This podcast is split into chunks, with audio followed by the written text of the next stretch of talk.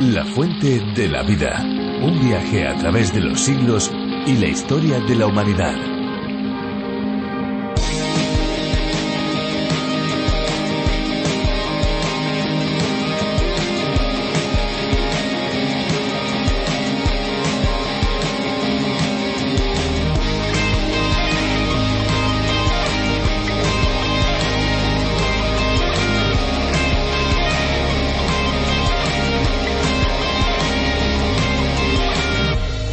Por experiencia conocemos el peligro que representa conectar un cable con las manos húmedas o en un lugar mojado ante el riesgo de sufrir una descarga eléctrica. Esta reacción ha llevado a la creencia de que el agua es un conductor. Sin embargo, de acuerdo con expertos, afirmarlo es erróneo. Lo que en realidad facilita una corriente eléctrica son las sales que contiene el agua de los océanos, ríos, lagos y la que llega a nuestra casa como potable.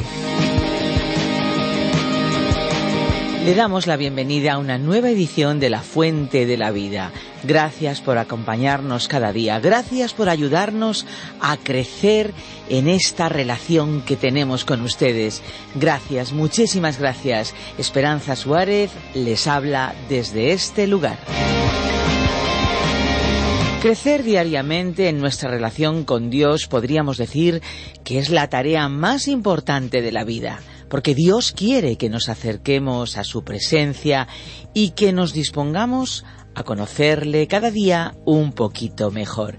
¿Y qué cosa mejor que conocerle a través de su palabra? Con nuestro programa La Fuente de la Vida queremos crear una comunidad gigante de cristianos por todo el mundo que escuchen el estudio que realizamos a través de la radio. Nuestra página web lafuentedelavida.com o la aplicación a través de la Biblia son muy útiles en esta labor. Dentro de esa comunidad de cristianos que quieren conocer más a Dios, pues eh, nos animamos unos a otros, nos amamos unos a otros y sobre todo crecemos juntos en la fe y en el conocimiento de la palabra de Dios. Aparte de la lectura de la palabra, la música también puede ser un medio muy muy interesante y bueno para expresar nuestra gratitud o nuestros sentimientos y pensamientos delante de Dios.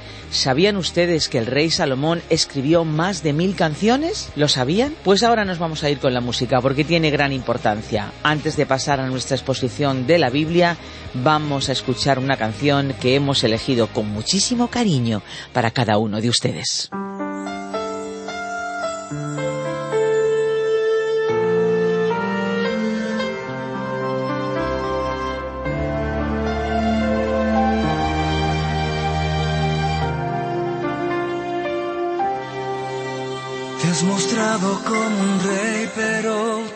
Como un amigo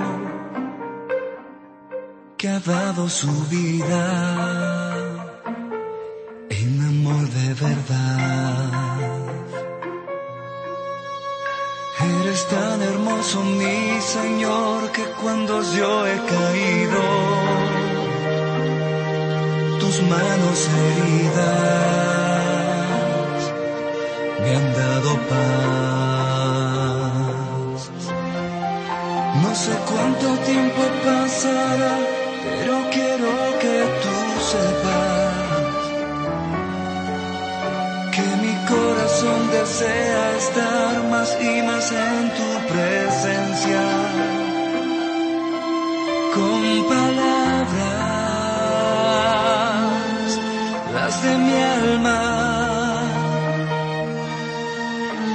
con este pobre corazón que clama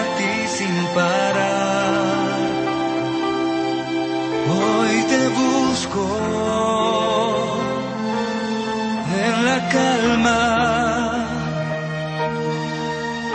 De tu aliento necesito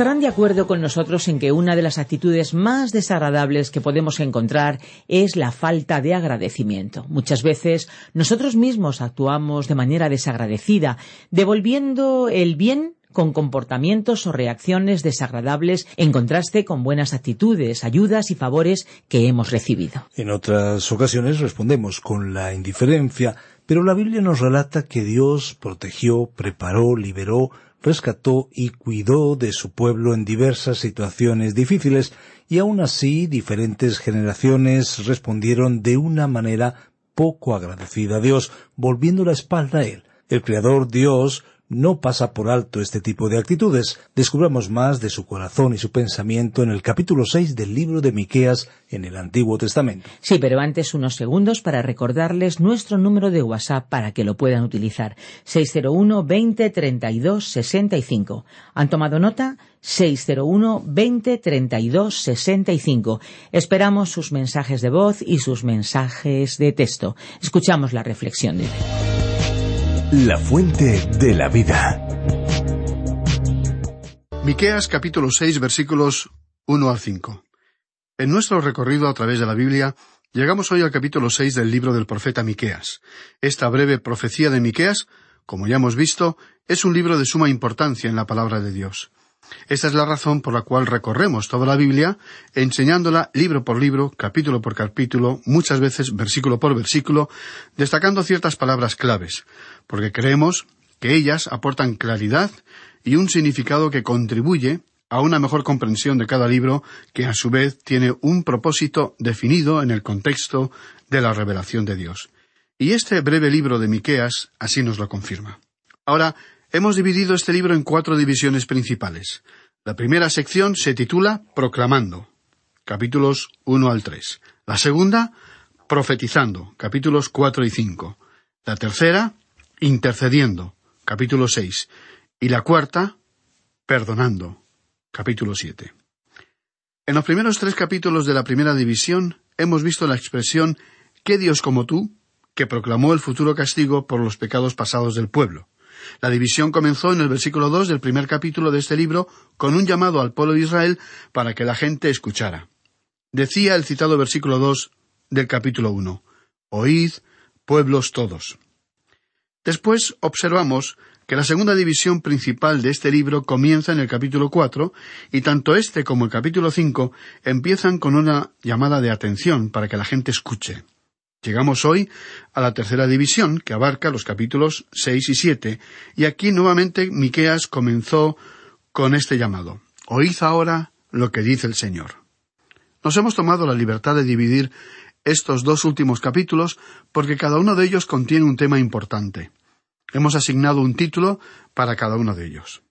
Comenzamos con el capítulo seis y titulamos esta primera sección Clamor por el arrepentimiento presente a causa de la redención pasada. Esto en lo que se refiere al capítulo seis.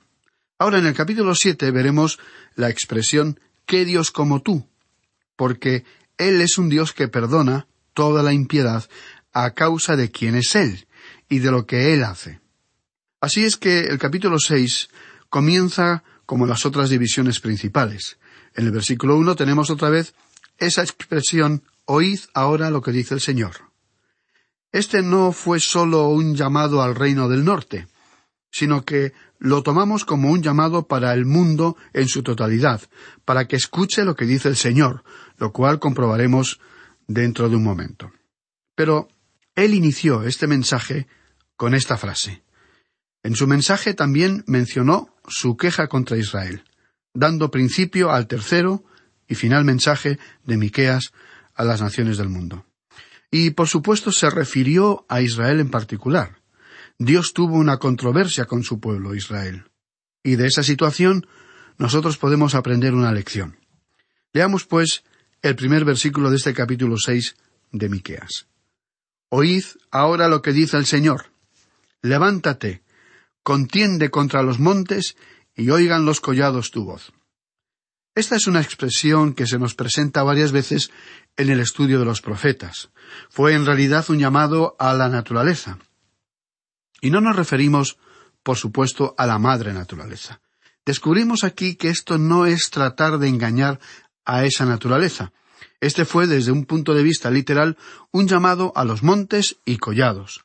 Pero creemos que tenemos aquí una aplicación, como ya hemos visto que se hizo anteriormente. En este lenguaje figurado, una montaña representaba un gran reino, y un collado representaba un reino un poco más pequeño. Así que debemos aclarar que aunque la expresión se refiere literalmente a la naturaleza, el significado se extiende también a las naciones del mundo. O sea que el mensaje se puede aplicar a todos los pueblos y naciones de la tierra, traspasando todas las razas, idiomas, culturas y tipos de sociedad. Por ello destacamos el principio del versículo dos, que dice Oíd, montes y fuertes cimientos de la tierra. Es decir, que el profeta aludió a esas grandes naciones y pueblos del mundo que han estado en existencia literalmente por miles de años. Y aun esos pueblos han vivido lejos de Dios. Y Dios les entregó a ellos un mensaje, como dice el versículo dos Oíd, montes y fuertes cimientos de la tierra, el pleito del Señor, porque el Señor tiene pleito con su pueblo y altercará con Israel. Ahora, Dios tuvo un conflicto, un pleito con su pueblo, y él los estaba llevando al tribunal, y después él hizo algo verdaderamente sorprendente. Cuando él estuvo ya en el tribunal, en lugar de acusarlos inmediatamente, le dijo a aquel pueblo culpable y rebelde ¿Qué te he hecho? ¿Se puede imaginar usted, amigo oyente, la condescendencia de Dios, quien es todopoderoso, considerando que frente a Él el ser humano es aquí en la tierra una persona tan insignificante? Y continuó diciendo en el versículo tres Pueblo mío, ¿qué te he hecho o en qué te he molestado? responde contra mí. En otras palabras, Dios les estaba diciendo, ¿por qué os habéis vuelto contra mí? ¿Por qué os habéis alejado de mí? ¿Por qué me habéis rechazado? ¿Qué os he hecho? ¿Qué he hecho? Esta expresión la vamos a encontrar una y otra vez en la profecía de Malaquías, el último libro del Antiguo Testamento, porque allí, después del cautiverio, ellos regresaron a su tierra y se convirtieron en personas hastiadas, indiferentes, insensibles y sofisticadas. Se habían olvidado del cautiverio de Babilonia. La ciudad de Jerusalén había sido reedificada desde entonces y ellos están disfrutando de la prosperidad. Y Malaquías habló claramente sobre su condición espiritual. Quizás consideraban que los ritos religiosos eran aburridos y fatigosos. Y estamos de acuerdo con esa apreciación de la monotonía del culto de aquellos días. Pero el problema no era de Dios. El problema eran ellos mismos. Y vamos a ver aquí cuál era el verdadero problema. Dios quería que ellos le honraran y dieran un testimonio público de Él. ¿Qué había hecho Dios? ¿Había hecho algo desagradable para esa gente? ¿Los había maltratado? ¿Los llevó a la tierra de Egipto? ¿Los dejó allí y se olvidó de ellos? Él podía haberlo hecho así.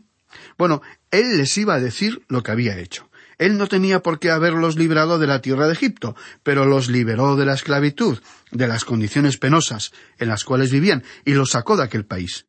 Y en la primera parte del versículo cuatro de este capítulo seis de Miqueas dice Porque yo te hice subir de la tierra de Egipto, y de la casa de servidumbre te redimí. Ellos eran esclavos, y Dios dijo que los había redimido. Él no había cometido nada malo ni deplorable, sino que los había redimido, les había dado la libertad y de aquel lugar y condición nada ni nadie podría haberlos liberado. Además, su estado empeoraba con el paso del tiempo, y ellos no eran precisamente un pueblo atractivo, sino más bien miserable y esclavizado. Descendieron al nivel más bajo al que podía llegar la población de aquella época. Pero Dios dijo Yo os amo, así que descendí y os redimí. El versículo cuatro dice en su totalidad, Porque yo te hice subir de la tierra de Egipto, y de la casa de servidumbre te redimí, y envié delante de ti a Moisés, a Aarón y a María. O sea, que Dios había enviado a quienes los guiarían para salir de aquella tierra. Resulta significativo que mencionara a María en esa parte del relato. Esta cita resaltó, una vez más, el hecho de que Dios no dejó a un lado a las mujeres en el cumplimiento de sus planes. María era uno de los líderes del pueblo cuando Israel salió de la tierra de Egipto. Ella estaba en el mismo nivel que Aarón, aunque no estaba en el mismo nivel que Moisés, porque Moisés fue en realidad quien había sido elegido por Dios para llevar a cabo esa misión de liberación. Y con el tiempo, María quiso encabezar una rebelión contra su propio hermano Moisés.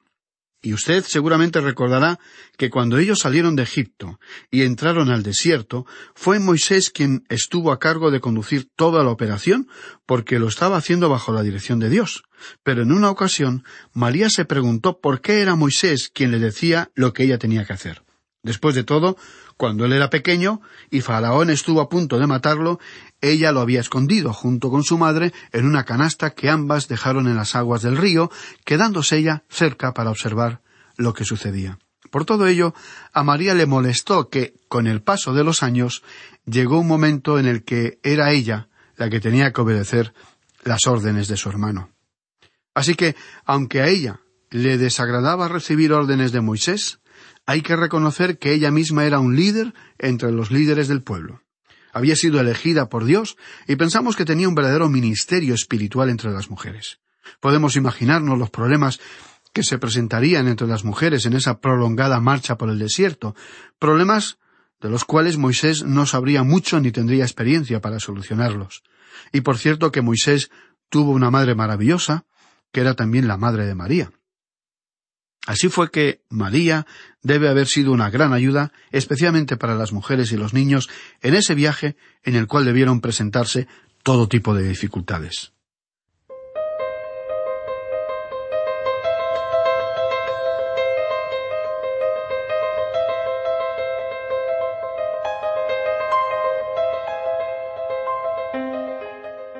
Volviendo a nuestro relato, sabemos que el pueblo de los tiempos de Miqueas, se sentía cansado de adorar a Dios hasta el punto de llegar a preguntarse qué había hecho Dios por ellos.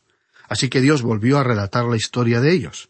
En aquellos momentos fue como si Dios les estaba suplicando algo a aquel pueblo, hablando desde su propio corazón. Y en el versículo cinco de este capítulo seis de Miqueas escribió Pueblo mío, acuérdate ahora qué aconsejó Balac, rey de Moab, y qué le respondió Balaam, hijo de Beor, desde Sittim hasta Gilgal, para que conozcas las justicias de Jehová. Aquí, retrocediendo en el tiempo, tenemos un recordatorio de un incidente maravilloso que había ocurrido cuando ellos estaban listos para entrar en la tierra prometida. Bajo la dirección de Dios, tuvieron que caminar alrededor de las tierras de Edom, porque ese pueblo no les permitió pasar por su territorio. Y cuando llegaron a Moab, y el rey de Moab, llamado Balac, quería que cayera una maldición sobre los israelitas. Entonces solicitó los servicios del profeta Balaam, a quien le atraía mucho el ganar dinero. Aun así, él era un profeta que parecía tener información de parte de Dios. Dios hablaba a través de él, pero finalmente tuvo que juzgarlo. Este profeta, entonces, fue llamado para que maldijera a los hijos de Israel. Un lugar llamado Sittim había sido el último punto de acampada del pueblo antes de que entrara en Moab, después de que Balaam comenzara su ministerio contra Israel. Gilgal fue el primer lugar donde acamparon cuando llegaron a la tierra prometida. Mencionamos estos nombres para situarnos geográficamente en la zona y en el tiempo. Ahora bien, en este momento no comentaremos cada una de las profecías que Balaam pronunció. Nos limitaremos a decir que cada vez que abrió su boca no pudo maldecir a Israel porque Dios no se lo permitió. Balac llevó a Balaam a una montaña y desde allí, al observar el campamento de Israel, Balaam dijo, ¿Por qué maldeciré yo al que Dios no maldijo? Números capítulo 23 y versículo 8. Dios no les estaba haciendo mal a los israelitas. Dios estaba de su lado. Ahora, si hubiéramos descendido al campamento de ellos, habríamos podido comprobar que no eran perfectos, porque Dios estaba aún tratando con ellos el problema de sus pecados pero al mismo tiempo los estaba protegiendo y defendiendo. Y así fue que Balaam tuvo que decir ¿Por qué maldeciré yo al que Dios no maldijo? Yo no puedo hacerlo. Y Dios no le permitió que lo hiciera. Ahora, a nosotros se nos dice que tenemos un abogado con el Padre, a Cristo Jesús, el justo. En la primera epístola del apóstol Juan, capítulo dos y versículo uno, dice Hijitos míos, estas cosas os escribo para que no pequéis. Y si alguno hubiera pecado, abogado tenemos para con el Padre, a Jesucristo el justo. Y Dios trata personalmente con nosotros, con cada uno, es decir, que nos disciplina, y a veces con severidad. Y tenemos que aceptarlo. Sabemos que Él lo ha hecho con nosotros y de manera severa. Pero al mismo tiempo le damos gracias por oír nuestras oraciones y le mostramos nuestra gratitud porque sabemos que tenemos en el cielo a un abogado intercesor.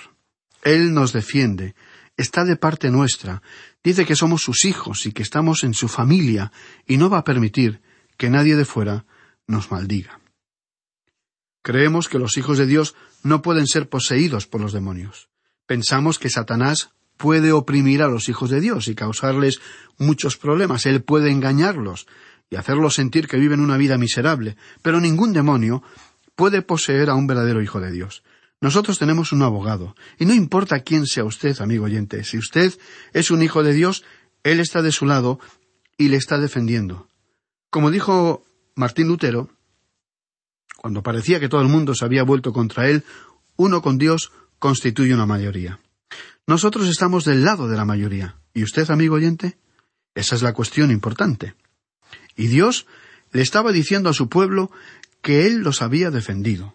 Resulta interesante repasar aquel episodio y recordar que Balac se disgustó con él y le llevó de una montaña a otra por cuatro montañas, pero el profeta no pudo maldecirles. Entonces Balac le dio a Balaam un consejo terrible, porque le dijo a Balac ya que no es posible maldecirles, ya que no se puede luchar contra ellos, únete a ellos. Así fue que Balaam aconsejó a Balac, rey de Moab, que los de su pueblo se mezclaran con los israelitas para que pudieran tener lugar casamientos mixtos entre los moabitas y los israelitas. Y esto fue lo que sucedió, y lo que dio lugar a que se introdujera la idolatría del pueblo de Moab en el pueblo de Israel. Este estado de cosas trajo un severo castigo de Dios sobre los jefes del pueblo israelita que se había unido al culto idolátrico del dios Baal. Y esa tragedia ocurrió por los consejos de un falso profeta. Ahora, en lo que se refiere a nuestro tiempo, hemos de reconocer que los creyentes se encuentran hoy en su camino con muchas clases de consejeros que están dispuestos a orientar y aconsejar sobre todos los aspectos de la vida. Este tipo de asesoramiento cubre todas las etapas de una persona, su infancia, su adolescencia, juventud, vida adulta, relaciones matrimoniales, relaciones sociales, etc. Nos preguntamos cuánto de este asesoramiento está basado en un estudio serio de las Sagradas Escrituras, que son las que nos revelan, de una forma práctica, la voluntad de Dios para la vida de sus hijos. No basta con tomar versículos aislados, y adaptarlos para poder apoyar los diversos puntos de un programa de consejería. Es necesario que todo consejo esté fundamentado en la totalidad de la revelación divina, cuyas partes armonizan entre sí, formando un bloque sólido, integral y a la vez dinámico que puede ser aplicado bajo la guía del Espíritu Santo a todos los tiempos. Así fue que Dios le recordó al pueblo de Israel que Él era un Dios justo, pero en medio de su justicia los estaba defendiendo. Es extraordinario saber que Él se encuentra de parte nuestra. Amigo oyente, este es realmente un motivo para estimularnos mutuamente. En cada capítulo de este libro hemos encontrado un pasaje hermoso y significativo y próximamente llegaremos a los versículos seis al ocho.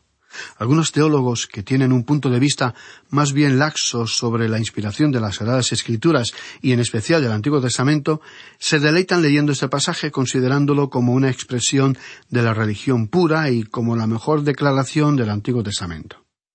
Bueno, por nuestra parte estamos de acuerdo en que se trata de una gran declaración, pero no estamos de acuerdo con la interpretación sesgada y parcial de tales teólogos. Resumiendo, diremos que Dios le había suplicado a su pueblo que se volviera a él y que se arrepintiera. Les recordó su redención, cómo les había liberado de la esclavitud de la tierra de Egipto, y cómo les guió y sustentó durante su largo viaje por el desierto. Como veremos más adelante, el pueblo tenía que formular cuatro preguntas, y por cierto que eran buenas preguntas. La respuesta a ellas era y es, también en la actualidad, de suma importancia. Esta sección que estudiaremos constituye un pasaje extraordinario, pero tenemos que ser cuidadosos en considerarlo en el contexto en el que el profeta Miqueas pronunció estas palabras, y especialmente en la medida en que se relaciona con el Antiguo Testamento como una unidad. Pero de ello hablaremos en nuestro próximo programa. Amigo oyente, esperamos continuar contando con su participación en este estudio. Así que le sugerimos que lea el resto del capítulo 6 para familiarizarse con su contenido. Le esperamos para poder reanudar juntos esta etapa que forma parte de nuestro largo viaje a través de la Biblia. Oramos para que Dios le bendiga a usted y a su familia al abrir la palabra de Dios, la Biblia, para recibir el mensaje que Él tiene para usted.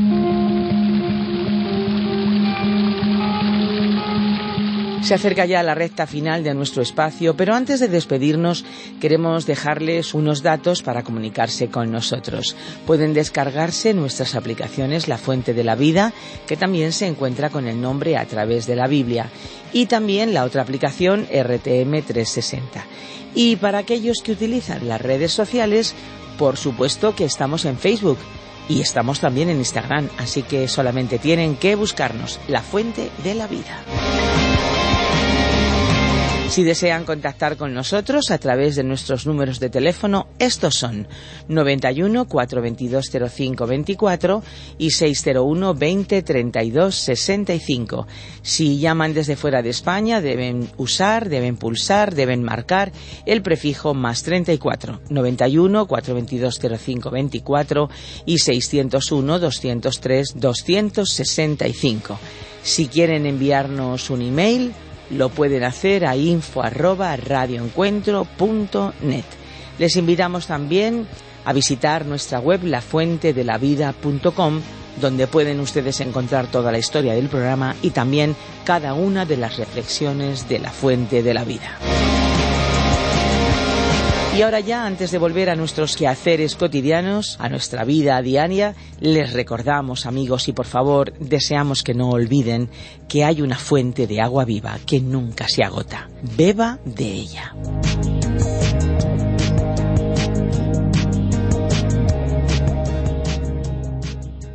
Este ha sido un programa de Radio Transmundial producido por Radio Encuentro, Radio Cadena de Vida.